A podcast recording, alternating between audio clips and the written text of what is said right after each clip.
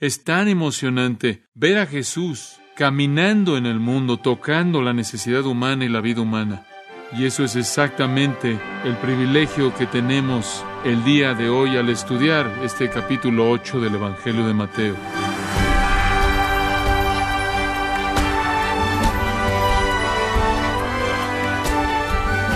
Gracias por acompañarnos en la edición de su programa Gracias a vosotros con el pastor John MacArthur.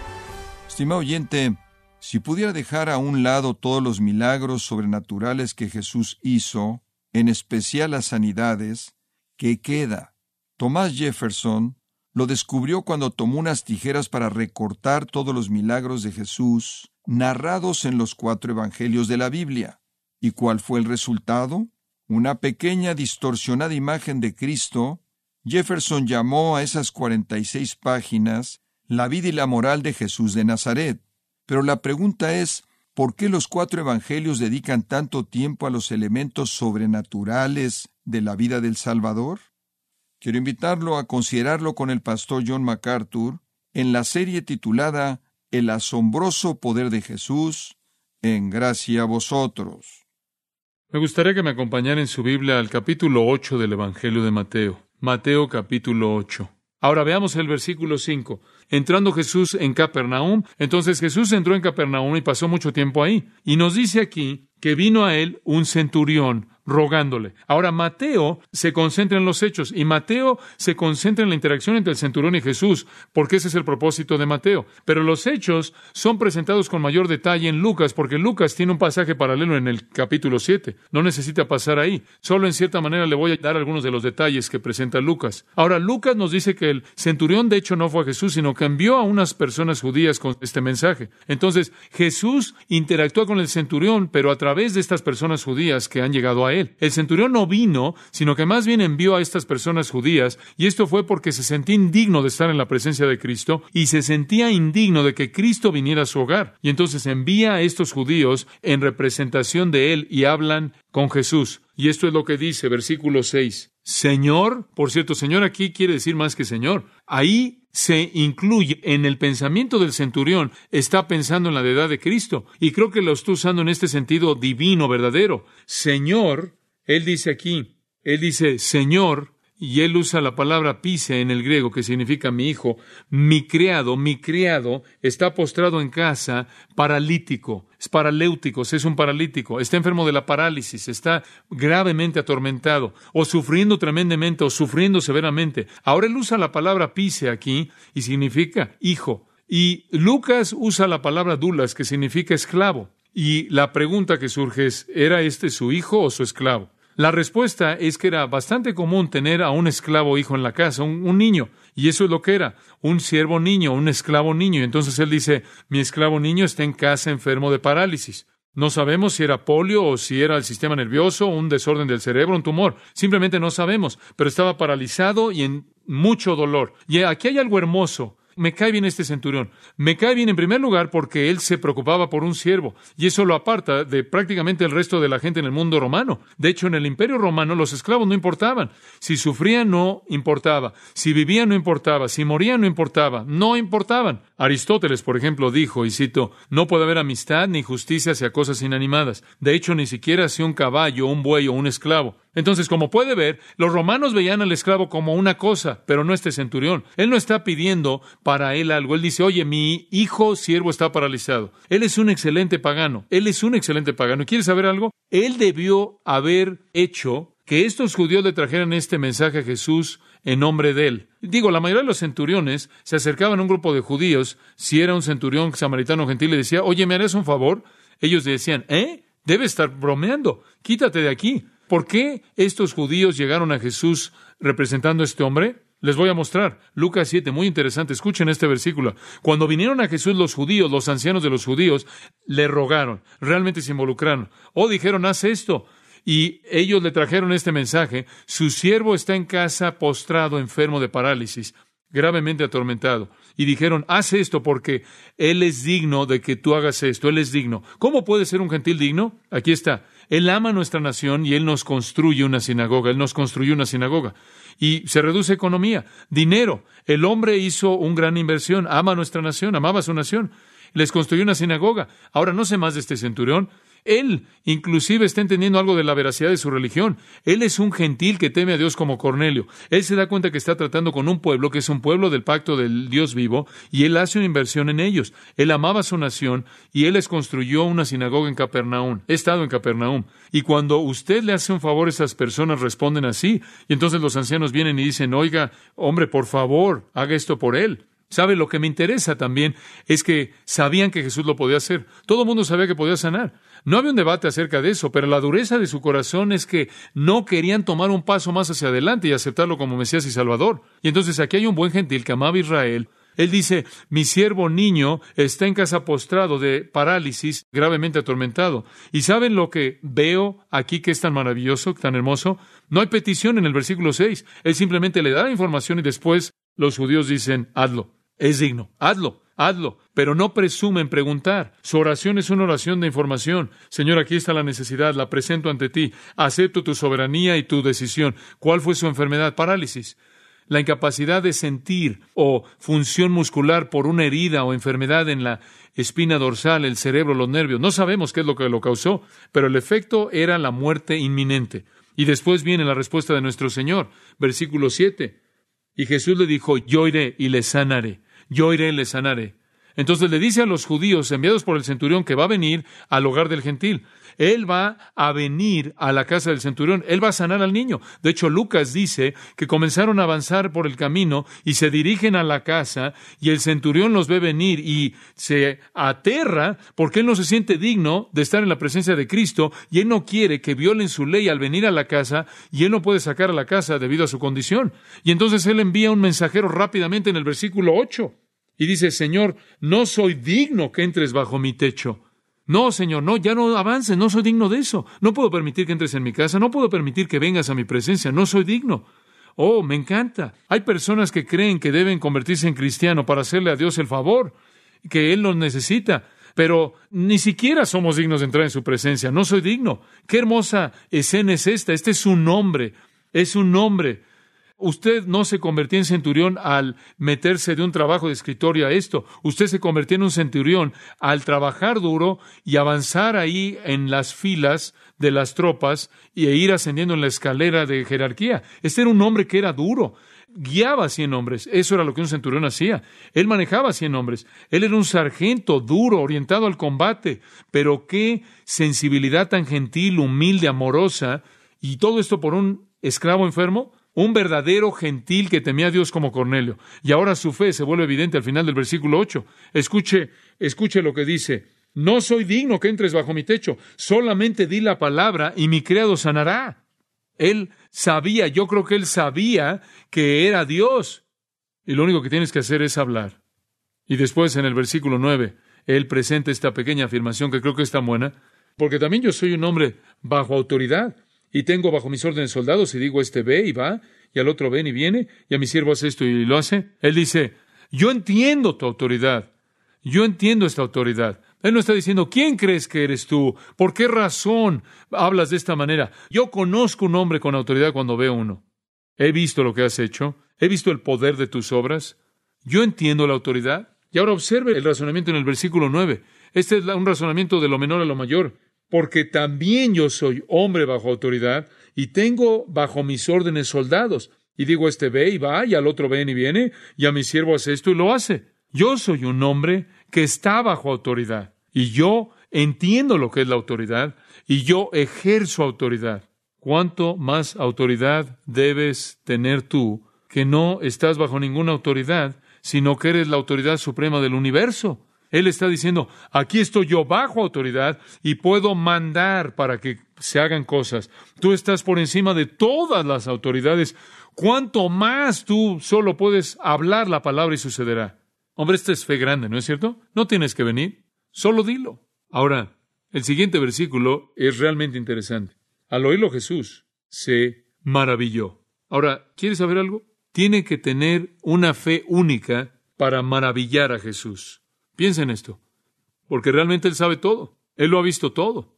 Y cuando dice que Jesús se maravilló, usted sabe que esta es una declaración bastante, bastante importante. Nos dice que Jesús en su humanidad, este es un vistazo de su humanidad, literalmente estaba maravillado por la fe de este gentil. Está sorprendido. Por cierto, era una probada de cosas que estaban por venir, porque han habido muchos otros gentiles que han tenido ese tipo de fe en Cristo. Y es una reprensión severa a los judíos. Observe lo que dice en el versículo 10. Se maravilló y dijo a los que le seguían, de cierto os digo que ni aún en Israel he hallado tanta fe. Pero noten, solo ahí pudo haberse detenido, pero para meter el cuchillo. Y os digo, noten cómo dice, la implicación es que debería haber encontrado aquí fe. Ni aún en Israel. Ustedes son el pueblo de la promesa, del pacto. Ustedes deberían haber tenido este tipo de fe, pero nunca he encontrado fe aquí, no este tipo de fe. Gran fe. Él reconoce y felicita a este gentil. ¿O había encontrado fe entre los judíos? No hay duda al respecto, lo vimos en Mateo 4. Claro que había encontrado fe, pero nunca en este tipo de combinación, nunca esta cantidad de virtud. Digo, el amor está ahí, el afecto está ahí, la consideración está ahí, la humildad está ahí, sensibilidad, hay sensibilidad ahí, hay confianza absoluta en el poder de Cristo, está la certeza de que Él es Dios en forma humana. Usted sabe, inclusive los discípulos, Jesús dijo acerca de ellos, oh, hombres de qué? De poca fe. Eran discípulos y ellos no estaban seguros de quién era Él. Tomás, después de la resurrección, dice, no estoy seguro. Felipe dice, muéstranos a Dios. Él dice, ¿tanto tiempo has estado conmigo y no sabes? Pero este hombre tenía gran fe. Es una prueba, una probada monumental del reino que Jesús les da. Los gentiles tendrán más fe que Israel. Escúcheme, eso es verdad el día de hoy. ¿No es cierto? La iglesia predominantemente es una iglesia gentil. Israel todavía rechaza al Mesías. Y Jesús procede a explicar esto de manera clara. Una de las declaraciones más devastadoras, versículo 11. Y os digo, escuche esto, que vendrán muchos del oriente y del occidente y se sentarán con Abraham, Isaac y Jacob en el reino de los cielos. Deténgase ahí. Ahora, viene un reino glorioso y grande, viene un reino milenario y un reino eterno en el futuro.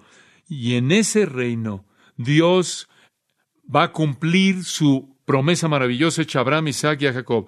Son el pueblo del pacto, son aquellos a través de quienes Dios trajo el pacto. Hay una identidad esencial judía en el futuro de los planes de Dios para el mundo. Y Abraham, Isaac y Jacob representan el gran pacto de fe. El Evangelio vino a través de la simiente de Abraham. La salvación vino a través de la simiente de Abraham. Somos bendecidos en las tiendas de Shem. Somos los hijos de Abraham por la fe. Nuestra bendición viene en Abraham. Entonces, en un sentido, somos parte de ese mismo pacto. Entonces, hay una identidad judía en el reino, pero lo que él está diciendo en el versículo 11 es esto, que muchos del oriente y del occidente se sentarán. ¿Quiénes son? ¿Quiénes son los muchos? El este y el oeste.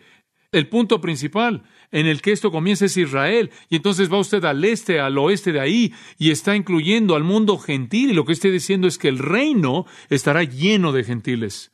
¿Quieres saber algo? Ellos no creyeron eso. Esa fue una declaración que los sacudió.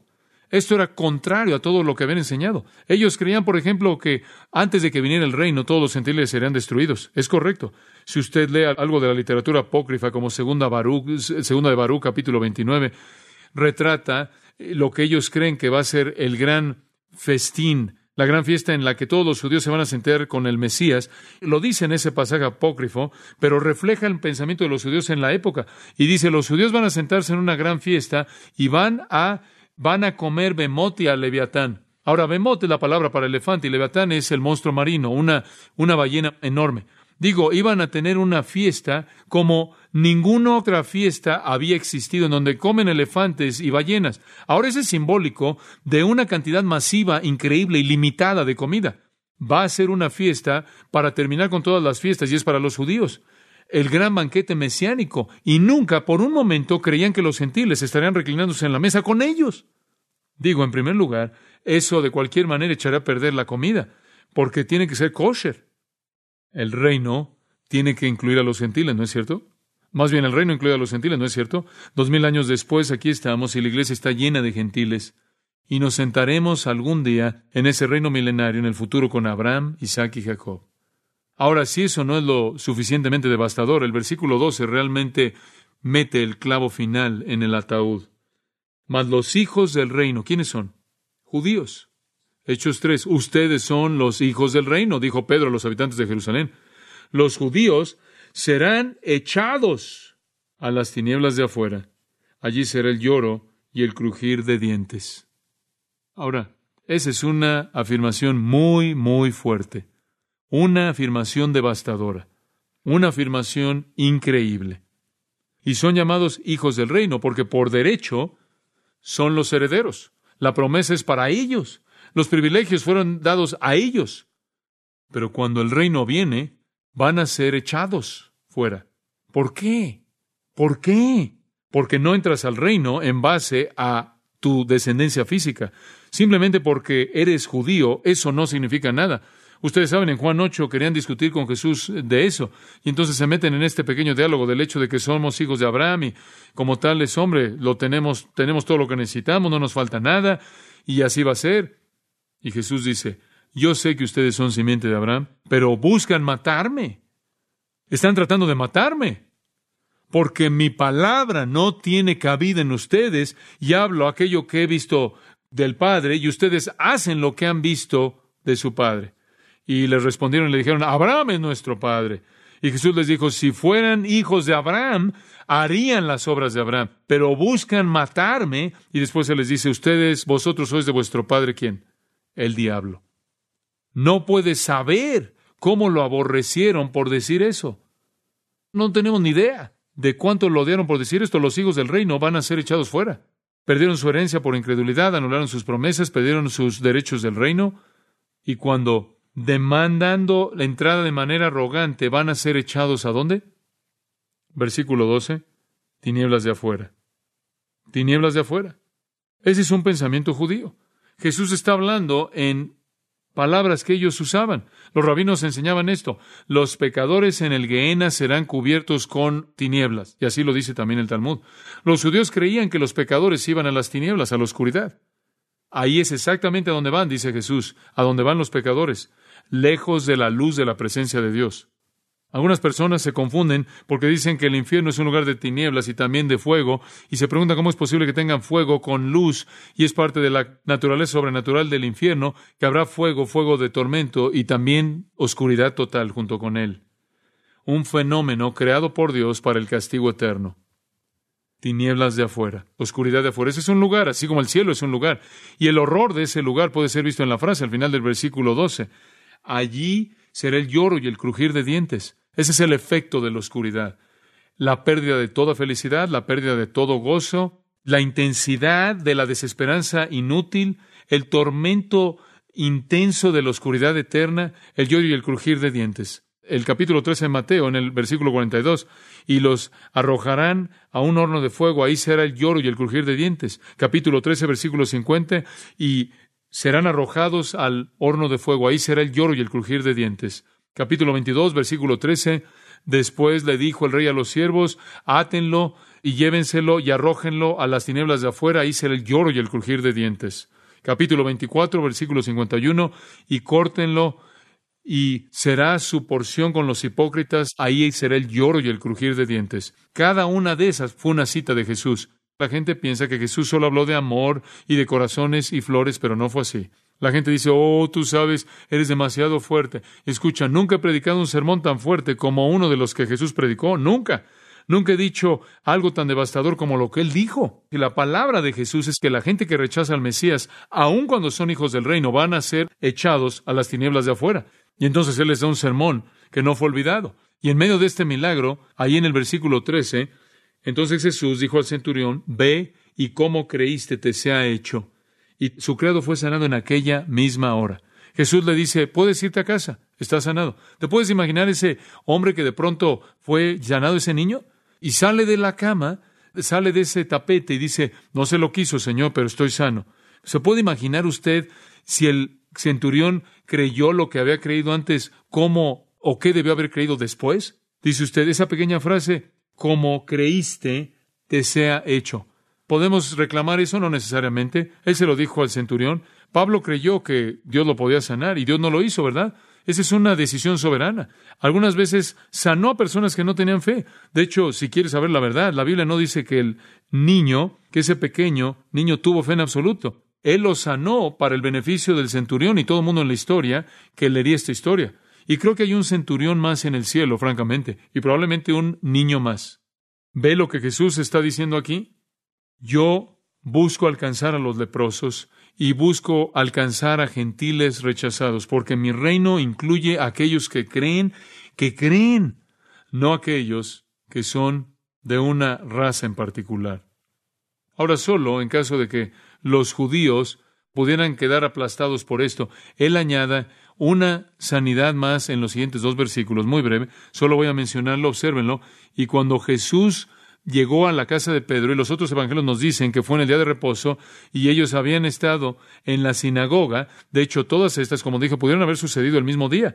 Y fueron a la casa de Pedro y saben, hacen lo que hacemos, van a la sinagoga, a la iglesia, después van a casa y cenan, pero tienen un problema aquí. El otro escritor, Marcos, nos dice que Andrés estaba ahí y también estaba ahí Santiago y Juan estaba ahí. Entonces tienes a Pedro, la esposa de Pedro, Santiago, Juan, Andrés y Jesús. Tienes a seis personas y tiene una tragedia. ¿Cómo puedes tener comida el día de reposo cuando la suegra está enferma? ¿No es cierto? Para eso son las suegras, ¿no es cierto? Entonces, ¿cómo puedes tener una comida decente? Además, esto afecta a la operación. Entonces los otros llegan a Jesús y de acuerdo con el relato de Marcos, y dicen, vamos a casa con nosotros y sánala para que podamos cenar. Entonces ustedes saben, hay prioridades. ¿No es cierto? No tiene nada de malo el servicio. Dale una oportunidad de servir. Vino Jesús a la casa de Pedro y vio a la suegra de este postrada en cama con fiebre. Pedro estaba casado, sabemos eso porque 1 Corintios 9 dice más adelante su ministerio. Pablo dice que no está mal que Pedro en su ministerio tenga una esposa, lo cual significa que ella viajó con él en, en algo de su ministerio. Entonces aquí está su suegra. Ahora los judíos solían, los fariseos solían ponerse de pie y decían lo mismo cada mañana. Y esta era la declaración estándar. Te doy gracias porque no soy esclavo, gentil o mujer. Ellos creían que los leprosos y los gentiles y las mujeres en cierta manera estaban en la misma categoría. Tenían una perspectiva muy baja de las mujeres. Y el hecho de que Jesús incluyera ahí la sanidad, la curación de una mujer, esta es otra condenación. Y una suegra, digo, ya se está pasando. Entonces él realmente les está dando una cachetada a toda su tradición. Versículo 15, tocó su mano y la fiebre la dejó. El hipotálamo, se me dice en la parte del medio del cerebro, controla la temperatura del cuerpo y la mantiene a 98.6 grados Fahrenheit. Y si tiene enfermedad, algunas veces una infección viene de otras partes del cuerpo, y en su caso pudo haber sido malaria, lo cual era muy común en esa parte. Cuando tu cuerpo comienza a pelear en contra de la enfermedad, eleva tu temperatura, como ustedes saben, su temperatura. Entonces, fuera lo que fuera, la temperatura puede llegar hasta los 108 grados. No sabemos cuál era su, su enfermedad, pero o cuál fue su temperatura, pero la indicación de otros relatos es que era tan severa que podía morir de eso. Y Jesús estiró su mano y la tocó inmediatamente, la dejó la fiebre y se levantó, y lo que hizo es que le servía. Ella ministró. Y sabe, eso es lo que debía hacer, gracias a la sanidad. Seguramente ella sacó los bagels y metió ahí, sacó el pescado, lo que fuera, lo que comieron. Quizás pescado de San Pedro, no, que viene del mar. Eso es lo que lo llaman ahora. Pero disfrutaron el tiempo. Y saben, aquí hay algo maravilloso. Creo que la razón por la que tiene este pequeño milagro de la suegra, ella es judía. Y podría haber sido difícil para el judío aceptar al leproso y después aceptar al gentil, pero después que las palabras de Jesús, que los van a dejar fuera del reino, y entonces Jesús inmediatamente incluye ahí la sanidad de un judío, casi como para decir, sí, me he vuelto a los gentiles. Sí, el reino va a incluir gentiles, pero nunca voy a dejar a mi pueblo Israel. También va a haber sanidad para ellos, ¿no es cierto? ¿No encuentra eso en Romanos? Cuando dice seguro, la raíz original era judía. Los gentiles han sido, han sido ahí incrustados, pero viene un día cuando Israel va a ser incrustado de nuevo y van a recibir la bendición. Viene un día para Israel de nuevo. Y veo ahí inherente la simplicidad de este milagro. Ella fue sanada de manera inmediata el poder de Jesucristo hecho manifiesto. Si usted puede negar que es Dios frente a estas cosas, no es porque no hay evidencia, es porque no hay fe en su corazón. Y no hay fe ahí porque su corazón está atado por el pecado. Oremos. Padre, estamos de nuevo agradecidos porque hemos caminado con Jesús, pasado, por así decirlo, un día con Él. Nos sentimos como si hubiéramos estado ahí. Casi podemos sentir el polvo en nuestros pies, el aire en nuestro rostro, la calidez del sol conforme él caminaba por los caminos polvosos de Capernaum. Casi podemos sentir la, eh, la emoción en el corazón del centurión, casi oír las preguntas del niño pequeño. Podemos ver a los fariseos y a los líderes judíos ahí en la esquina tratando de explicar lo inexplicable, tratando de entender qué estaba haciendo él, quien estaba volteando todo aquello por lo que ellos vivían. Podemos percibir el gozo en la pequeña casa de Pedro en Capernaum conforme su suegra fue restaurada y oír las preguntas de los discípulos que le preguntaron cómo lo hizo y se preguntaban cómo era posible que Dios estuviera en medio de ellos. Y para aquellos de nosotros que somos cristianos, Señor, que creamos tanto como este gentil creyó en tu poder, que seamos tan fieles como la suegra, para levantarnos de nuestra curación y servir, porque nuestras vidas también han sido tocadas y hemos sido sanadas de pecado. La sanidad, la curación más grande, que seamos tan fieles para servir que no haya fin para la gratitud continua de nuestros corazones, que no haya un decrecimiento en nuestra gratitud para que vivamos una vida de servicio a aquel que nos tocó y nos sanó. Lloramos por estas cosas para tu gloria en el nombre de Cristo. Amén.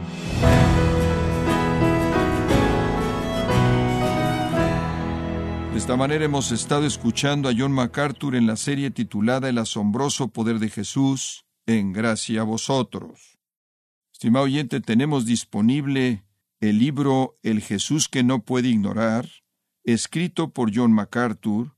Este libro le ayudará a ampliar su entendimiento sobre la grandeza de Jesús el Salvador, y puede obtener este libro, El Jesús que no puedes ignorar, en gracia.org o en su librería cristiana más cercana.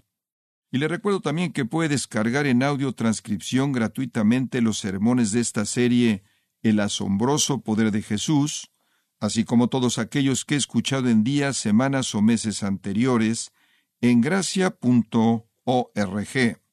Si tiene alguna pregunta o desea conocer más de nuestro ministerio, como son todos los libros del pastor John MacArthur en español, o los sermones en CD, que también usted puede adquirir, escríbanos y por favor mencione la estación de radio por medio de la cual usted nos escucha en gracia a vosotros. Es importante conocer no solo el país y ciudad de donde usted nos escucha, sino también la radio. Para quienes contactan nuestro ministerio por primera vez, pueden solicitar una copia del mensaje de promoción sin costo alguno, un mensaje por oyente únicamente. Si usted vive en los Estados Unidos o Puerto Rico, escríbanos a Gracia Vosotros, P.O. Box 4000, Panorama City, California, 91412. O puede escribirnos a través del siguiente correo electrónico radio arroba Bueno, en nombre de John MacArthur y el personal de este organismo, queremos darle las gracias por su tiempo y sintonía y queremos pedirle que no deje de orar por este ministerio como también por la estación de radio por la cual usted nos escucha de lunes a viernes. Este es su amigo Miguel Contreras, invitándola a que sintonice nuestra próxima edición para que juntos continuemos desatando la verdad de Dios un versículo a la vez. No se lo pierda, aquí en Gracia a Vosotros.